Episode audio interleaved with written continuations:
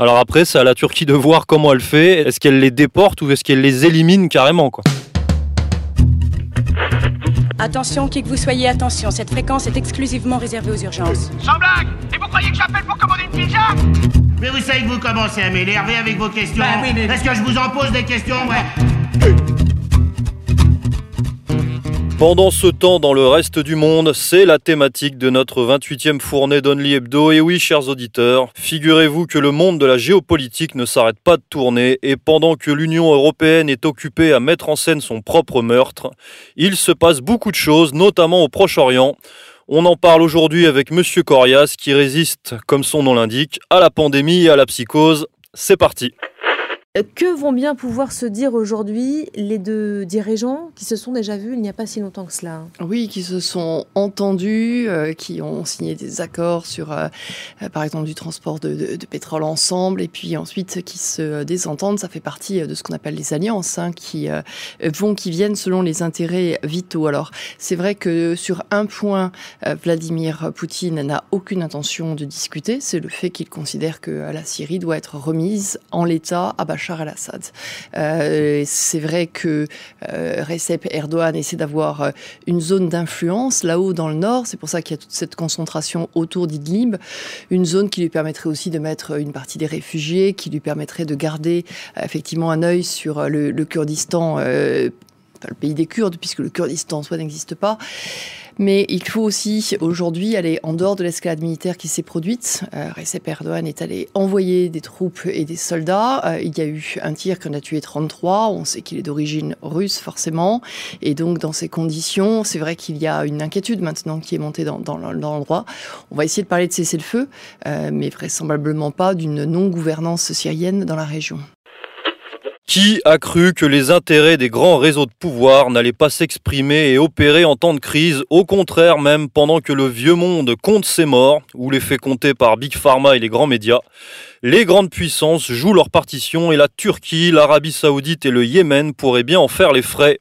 Alors on fait le point sur ce qui se joue actuellement principalement au Proche-Orient, et plutôt au Proche-Orient élargi. D'abord, peut-être revenir sur la situation en Syrie qui, semble-t-il, semble se stabiliser. Le dernier foyer de tension et d'affrontement se situait à Idlib hein, avant, la, avant la crise du coronavirus. Et on y voyait s'affronter dans un beau bordel hein, les, les troupes turques, russes, syriennes et les djihadistes. Donc on va parler des, des, manœuvres turques et de la Turquie en général, mais le premier constat majeur, euh, Monsieur Corias, c'est le suivant. Depuis l'intervention russe, il semblerait que la Syrie soit territorialement sanctuarisée et que le projet impérial de, déstabilisation ou même de, de, destruction de cet État soit désormais hors de propos. De toute façon, les faucons américains qui avaient tablé sur un effondrement de la Syrie jusqu'à 2014, hein, sous la pression des mercenaires djihadistes étrangers, euh, sont revenus sur leurs euh, leurs grands espoirs hein, de remodélisation du Moyen-Orient, ou en tout cas ils l'ont déplacé ailleurs puisque l'intervention russe de 2015 a, a, mis tout le monde d'accord. Les Russes ont sauvé, on le sait, avec l'aide des, Iraniens et du Hezbollah, le, le j'allais dire le régime, un mauvais terme, le, tout simplement Damas, euh, Bachar al-Assad et euh, son armée régulière. Les bombardements russes ont eu raison de l'avancée des djihadistes, ça a fait des colonnes de feu partout où progressaient les 100 à 120 000 djihadistes, soutenus par les anglo-américains et les saoudiens. Aujourd'hui, après neuf ans de guerre, la, comme vous l'avez dit, la Syrie a, a, recouvré ou recouvert plus de 90% de son territoire. Il reste une poche qui est celle d'Idlib ou d'Idleb, ça dépend comment on le prononce, au nord-ouest du pays, une poche occupée par des djihadistes qui a été l'objet de négociations à Astana, mais aussi euh, entre les grandes parties, hein, dans ce qu'on appelle le grand jeu, pour euh, tout simplement laisser ou vider le reste de la Syrie de ces djihadistes pour qu'ils se retrouvent là-bas et qu'ensuite ils soient plus ou moins protégés par la Turquie. La Turquie, on le sait, qui depuis quelques mois est rentrée en force au nord de la Syrie, soi-disant pour, pour poursuivre les Kurdes. On n'entend plus parler des Kurdes, ni du Kurdistan d'ailleurs. Hein, il semble que ça a disparu des radars, mais aujourd'hui, les Turcs sont installés, on sait qu'ils fournissent des armes et euh, de l'argent aux combattants djihadistes, dont les, dont les organisations, dont le nom d'organisation change un peu tout le temps. Toujours est-il qu'il y aurait environ 30 000 combattants anti-Assad ou anti-armée syrienne régulière sur place. D'autres parlent même de 90 000 combattants, on ne sait pas. Tout ce qu'on sait, c'est qu'il y a 3 millions de civils dans cette province, qu'il y a effectivement des problèmes humanitaires, mais que la coalition anglo-américano-saoudienne en profite pour dire que les Russes et euh, l'armée régulière syrienne euh, s'en prennent à des civils pour y déloger leurs ennemis. Euh, donc on, a une stabilisation effectivement du front, un peu comme en 14, où il y a des partis qui se font face. On connaît le contentieux russo-turc qui a été plus ou moins résolu par Poutine, qui a reçu il y a peu Erdogan, qui l'a d'ailleurs selon certains observateurs, humiliés. Du coup, je dirais, les négociations sont en cours pour que les Turcs éventuellement arrêtent de soutenir les djihadistes, mais eux, euh, ou Erdogan, joue justement là-dessus pour faire pression sur la Russie, et en même temps, euh, aujourd'hui, avec la crise du coronavirus, les Américains, on le sait, ou les Anglais sont en train de fournir de l'aide soi-disant alimentaire, mais on pense plutôt à des armes, à euh, cette dernière poche de résistance anti-Assad, qui est pour eux, je dirais, le dernier pied qu'ils ont en Syrie. Mais l'état-major américain considère que de toute façon la Syrie est perdue pour eux et ils ont projeté leur, euh, leur remodélisation du Moyen-Orient ailleurs. Et ça se passe aujourd'hui au Yémen et en Arabie Saoudite. Oui, parce qu'on a souvent dit dans cette émission qu'il y avait une opposition entre deux visions stratégiques aux États-Unis. Hein. D'un côté, la vision euh, du président Donald Trump, qui est plutôt euh, ce qu'on va appeler la Pax Americana, c'est-à-dire recherche de stabilité et d'équilibre au Proche-Orient pour le, bah, pour, un, pour le business, quoi, tout simplement. Et la vision euh, du Pentagone et de l'OTAN, ou de ce qu'on va appeler l'État profond, qui est plutôt une stratégie de guerre, de guerre infinie et de remodelage de la, bah, du Proche-Orient, de la la carte du Proche-Orient, euh, qui passe donc par un démembrement de, la plupart des États, la création de nouveaux États. Donc on a souvent parlé des tout, euh, du Sunnistan, du Kurdistan, du Rojava, du, de l'État islamique, de, différents califats, du Wahhabistan. Enfin bon bref, donc cette destruction des structures étatiques, euh, bon au profit, quand on va au bout de l'analyse, certainement du Grand Israël et des multinationales. Et il semblerait que l'échec de cette stratégie concernant euh, la, Syrie puisse créer maintenant de nouvelles, euh, de nouvelles ambitions, euh, comme vous dites peut-être par, par report. Hein. On a l'impression que le Pentagone se rabat après avoir échoué en Syrie, se rabat contre la Turquie, contre l'Arabie Saoudite, peut-être contre le Yémen. on va en parler. Et d'ailleurs, ça explique peut-être le comportement tout azimut d'Erdogan en ce moment, puisqu'il semble penser, il semble affolé, il semble penser que le Pentagone veut partitionner la Turquie et euh, certains analystes pensent que c'est pour ça qu'il qu'il s'est jeté dans la, bataille euh, contre, la, la Russie, puisqu'il a assassiné, enfin, les troupes d'Erdogan ont, semble-t-il, assassiné des militaires russes en Syrie, ce qui a déclenché euh, cette, euh, cette fameuse crise russo-turque. Et vous avez parlé de la rencontre Erdogan-Poutine, sur laquelle a débouché un protocole additionnel, hein, dont, on a, dont on a pas mal parlé dans les médias. Le protocole additionnel où, semble-t-il, la Turquie a négocié sa survie avec la, la Russie par rapport à ce, ce projet de partition, en échange de quoi la Turquie s'engageait à aider justement à la stabilisation de la situation dans la zone d'Idlib. Donc si on le dit sans pincette, euh, c'est ce que vous y remarqué avant, c'est-à-dire se débarrasser, débarrasser la région des terroristes djihadistes.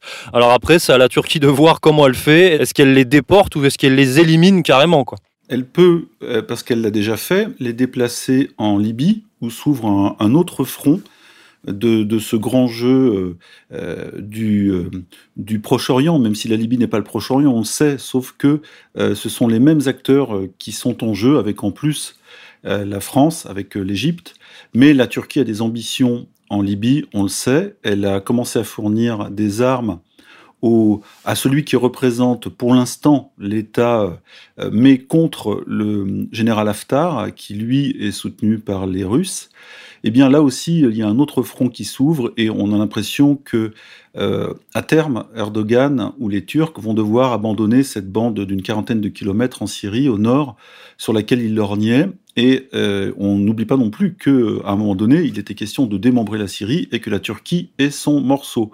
Erdogan, on le, rappelle, là encore, rêvant de reconstituer, c'est un peu ce qu'il a promis à ses ultranationalistes, l'Empire ottoman, ou tout au moins une partie de l'Empire ottoman, euh, qui, euh, qui, était, qui s'étalait sur tout le pourtour méditerranéen il y a encore une centaine d'années.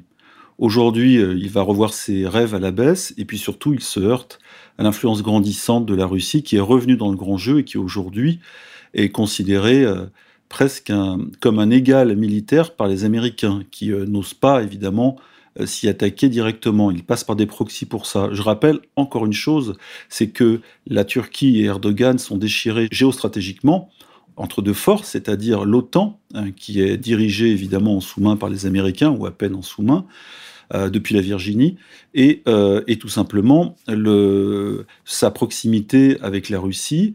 Euh, et du coup, le rapprochement d'Erdogan avec la Russie qui a eu lieu parce qu'on sait que les Russes, pardon, les Turcs ont acheté des armes défensives, hein, les S-400, je crois, à des Russes, déclenchant la colère américaine, et en même temps s'opposant à des Russes et euh, ayant tué effectivement une trentaine, je crois, de soldats russes en Syrie, même si euh, Poutine et le général, je crois, Tchoukov ont répondu par des bombardements de blindés turcs. Tout ça fait que le jeu turc n'est pas clair et que on n'est jamais aussi désagréablement installé que lorsqu'on a le cul entre deux chaises. Et aujourd'hui, la politique d'Erdogan, elle est, elle est assez illisible et on a l'impression qu'il a perdu la main en Syrie quand Poutine a tapé du poing sur la table et qu'il va, un peu comme les Américains, de toute façon, reporter ses rêves de conquête ailleurs, c'est-à-dire en Libye. Oui, on a l'impression, euh, pour ceux qui ont du mal à lire et à comprendre la politique turque, c'est vrai qu'il y a ce, cette espèce d'ambiguïté ou ce paradoxe entre cette volonté de créer un grand empire ottoman, de recréer un grand empire ottoman, la volonté du Pentagone, semble-t-il, de, de, de, partitionner la Turquie, et euh, bah, la réalité du terrain euh, géostratégique, comme vous, le, comme vous venez de le dire, euh, avec les grandes puissances installées au Proche-Orient. En tout cas, il semblerait que la Syrie soit protégée euh, par la Russie donc euh, de ce grand plan de, de remodelage du Proche-Orient euh, du Pentagone. Euh, il semblerait que la Turquie puisse, grâce à cette nouvelle négociation, échapper euh, et, survivre territorialement, mais les appétits et les plans euh, du Pentagone pourraient donc se reporter sur d'autres nations, ou crypto-nations, on va en parler, comme euh, l'Arabie Saoudite et le Yémen. Et là, il y a une grosse crise en ce moment en Arabie Saoudite, hein, puisqu'on assiste apparemment à un conflit majeur entre le, au niveau du, du pétrole entre les États-Unis, les grandes compagnies compagnies euh, pétrolières russes et euh, le pouvoir saoudien qui, semble-t-il, se réduit maintenant à, la simple personne de Mohamed Ben Salman. Il est de plus en plus fragilisé. On ne va pas faire la liste de toutes les conneries ou erreurs stratégiques qu'il a faites depuis plus d'un an, depuis qu'il est en place, et même, même largement, puisqu'il a été ministre de la Défense, et c'est lui qui a lancé la guerre contre le Yémen après 2015 en pensant euh, dorer, même pas redorer, parce qu'il n'en avait pas de blason, dorer son blason avec une victoire militaire facile.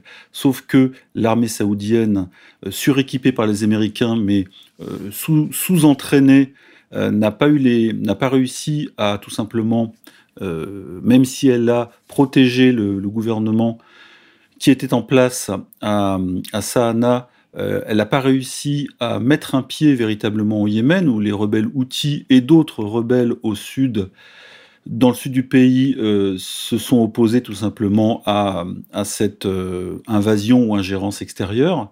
Du coup, le, grand rêve de victoire militaire prestigieuse de Ben Salman, il l'a remisé dans sa poche, et aujourd'hui, ça se retourne contre lui, puisque les victoires militaires Houthis s'accumulent, prisonniers euh, saoudiens se comptent par centaines, voire par milliers, et ils n'ont pas la force et les moyens de résister à éventuellement une invasion de l'Arabie saoudite. Alors évidemment, les Américains, on le sait, vont sanctuariser l'Arabie saoudite, mais le, pays ne tient plus que par le, le feu américain et la fameuse cinquième flotte dans le Golfe. Alors aujourd'hui, Ben Salman, qui a accumulé les conneries, on sait le meurtre de Khashoggi, la décapitation d'un leader chiite, etc. Et surtout, il s'est mis beaucoup de princes à dos hein, lorsqu'il leur a extorqué, je crois, presque 800, 800 milliards de dollars. Eh bien, aujourd'hui, il se retrouve dans une, position très difficile. Alors, je ne sais pas si le Pentagone pense, euh, comme le, le, dit Thierry Messant, comme il l'écrit, à partitionner un jour l'Arabie saoudite, mais il est clair que ce pays n'a plus sa destinée en main. la grande Arabie saoudite qui, dans les années 90, était devenue un acteur important dans, le grand jeu international, avec, ses mosquées qu'il finançait un peu partout, avec euh, sa puissance financière et aussi sa, puissance militaire, son aviation. Aujourd'hui, elle n'a plus tout ça. Le pays est endetté. Le pays a besoin de 100, 100 milliards de dollars pour équilibrer ses comptes. La crise économique est là. Ils ont été obligés de virer des, dizaines de milliers, des centaines de milliers de, travailleurs qui assurent en fait la vie quotidienne du pays. 70% des, Saoudiens travaillent dans l'administration. En fait, ce sont des postes protégés qui sont quasiment improductifs. Et même si beaucoup de Saoudiens sont aujourd'hui diplômés, ils ne trouvent pas à travailler sur le marché du travail. Donc, Ben Salman, ça a été une erreur euh, du roi, qui l'a placé là, il a placé son fils. Et aujourd'hui, euh, il est obligé de courir, se protéger sous le parapluie américain. Or, les Américains, euh, maintenant, effectivement, devant un pays en situation de faiblesse, on le sait, euh, vont lui pomper toutes ses forces et toutes ses richesses.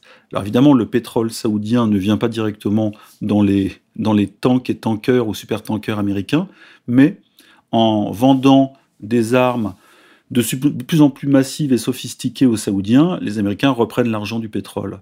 Le, la confrontation Iran-Arabie saoudite, pour l'instant, n'a pas lieu, même si elle a lieu à travers les proxys que sont les outils et l'armée régulière euh, yéménite, donc au Yémen, mais euh, D'ailleurs, ça s'est calmé puisque c'est même, je crois, euh, l'Arabie saoudite qui a demandé pouce à l'Iran. L'Iran qui n'est pas en très bon état non plus économique à cause des sanctions américaines. Donc tout ça fait que beaucoup d'acteurs dans le Golfe ont intérêt à calmer le jeu.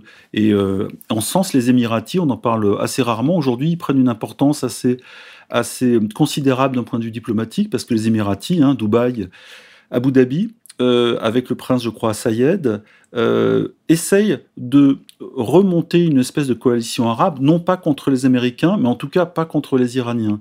Et les Émiratis, qui étaient au départ dans la coalition avec l'Arabie saoudite au Yémen, pour soutenir un président qui d'ailleurs s'est réfugié en Arabie saoudite, hein, à eh bien, ont lâché quelque peu les Saoudiens et d'ailleurs ils, sont en train d'armer et de financer, euh, je dirais, une, faction rebelle dans le sud du pays. Et là, pour le coup, le pays qui va se partitionner assez rapidement, on le pense, c'est le Yémen. Oui, cette relation entre euh, l'Arabie saoudite et les Émirats arabes unis est d'ailleurs intéressante à plus d'un titre, puisque on a l'impression qu'il y a une sorte de passation de pouvoir, en tout cas une sorte de passation de second pouvoir entre l'Arabie saoudite et les Émirats arabes unis, en tant que pion, euh, allié ou homme à tout faire dans la région euh, finalement des Américains. Donc on, a quand même l'impression que Mohamed Ben Salman euh, a conscience qu'il est en train peut-être d'être lâché, liquidé ou sacrifié par les Américains, parce que finalement ils ont de moins en moins besoin de lui, surtout dans un contexte où la puissance, dans un contexte très peu favorable pour la, pour la puissance saoudienne. Et donc on a vu ces derniers temps une chute du prix du baril de pétrole que la plupart des commentateurs autorisés ont imputé au coronavirus, mais euh, on pense plutôt, euh, quand on, analyse euh, comme on vient de le faire, on a plutôt l'impression que Mohamed Ben Salman fait pression finalement et résiste hein, pour, pour survivre. Il joue sa survie et donc il menace de, d'infléchir le prix du, du baril de pétrole pour faire pression sur l'industrie américaine qui repose beaucoup sur le pétrole de schiste d'ailleurs. Alors justement, cette guerre du pétrole, effectivement, a commencé avant le, j'allais dire la guerre du coronavirus, même si c'est lié, puisque le, la, le, frein mis par effectivement la crise sanitaire en Chine à la puissance chinoise et surtout à sa production est dû justement à l'apparition du coronavirus dans une région, euh, le Wuhan, qui est une région très industrielle. Les Chinois ont réagi de manière extrêmement rapide et efficace contre le virus, mais au prix effectivement d'un ralentissement économique. Ce ralentissement économique a provoqué quoi? Eh bien, tout simplement une baisse de l'activité et donc une baisse de consommation énergétique. On sait que les Chinois n'ont pas de pétrole quasiment, même s'il y en a encore, même s'il y en a un petit peu, comme on dit, euh, au, nord-ouest, hein, euh, dans, l'enclave musulmane chinoise, mais euh, ils l'achètent surtout dans le Golfe. Eh bien, que se passe-t-il? La demande chinoise a baissé, le pétrole a été en surproduction, les prix se sont effondrés, euh, puisque c'est la Chine aujourd'hui qui tire quasiment la production et la, croissance du monde. les grands pays producteurs qui étaient réunis dans l'OPEP, dans ce cas-là, lorsque les prix baissent, qu'est-ce qu'ils font? Et surtout l'Arabie saoudite, ils augmentent leur production euh, pour euh, essayer de conserver leur rentrée financière. Mais en augmentant leur production, euh, alors que la demande se resserre, hein, il y a une espèce de déflation en ce moment, les prix ne montent pas les prix ne montent surtout pas. Et la baisse des prix, c'est-à-dire un, baril, c'est 150 litres de brut hein, de, crude oil, un baril au-dessous de 45, je crois, ou de 50 dollars, n'arrange pas les Américains. Pourquoi? Parce que eux, qui sont les premiers producteurs mondiaux, ils doivent avoir un prix supérieur à ce que leur coûte l'extraction du gaz de schiste. Voilà, pour dire les choses simplement, les Américains ont besoin d'un pétrole à plus de 60 dollars pour que l'extraction du gaz de schiste, c'est-à-dire du pétrole très très très en sous-sol, soit rentable. Et à ce prix, ils sont les premiers producteurs mondiaux et quasiment autosuffisants, ce qui ne les empêche pas d'acheter du pétrole euh, à l'Arabie saoudite. Mais il y a quelque chose qui est venu euh, euh, comme un grain de sable dans cette mécanique. Les... Alors évidemment, les Saoudiens, eux, veulent produire plus, même si le prix du pétrole est bas, et ça dérange les Américains, ce qui explique en partie euh, l'énervement américain et du Pentagone contre Ben Salman. Mais il y a un autre acteur qui est très important, c'est le deuxième producteur mondial, ou le troisième, c'est la Russie avec Rosneft. Rosneft, la grande société pétrolière russe, qui, elle, suite aux sanctions américaines, a été, euh, euh, je dirais, la Russie globalement a été martyrisée économiquement par les sanctions, mais elle a réussi à développer une économie euh, plus protégée, plus autonome, et ça lui a servi au bout d'un certain temps. Et euh, on voit aujourd'hui que la Russie euh, a les caisses pleines, elle a augmenté sa production agricole, et surtout, d'un point de vue énergétique, elle est très puissante. Or, elle était alliée au départ avec l'Arabie saoudite dans ce qu'on appelle l'OPEP+, à l'Organisation des pays producteurs exportateurs de pétrole, mais le fait que les Saoudiens euh, augmenter ou veulent augmenter, euh, comme on dit, ouvrir les vannes à fond euh, sur le pétrole pour récupérer de l'argent, ça ne les arrange pas.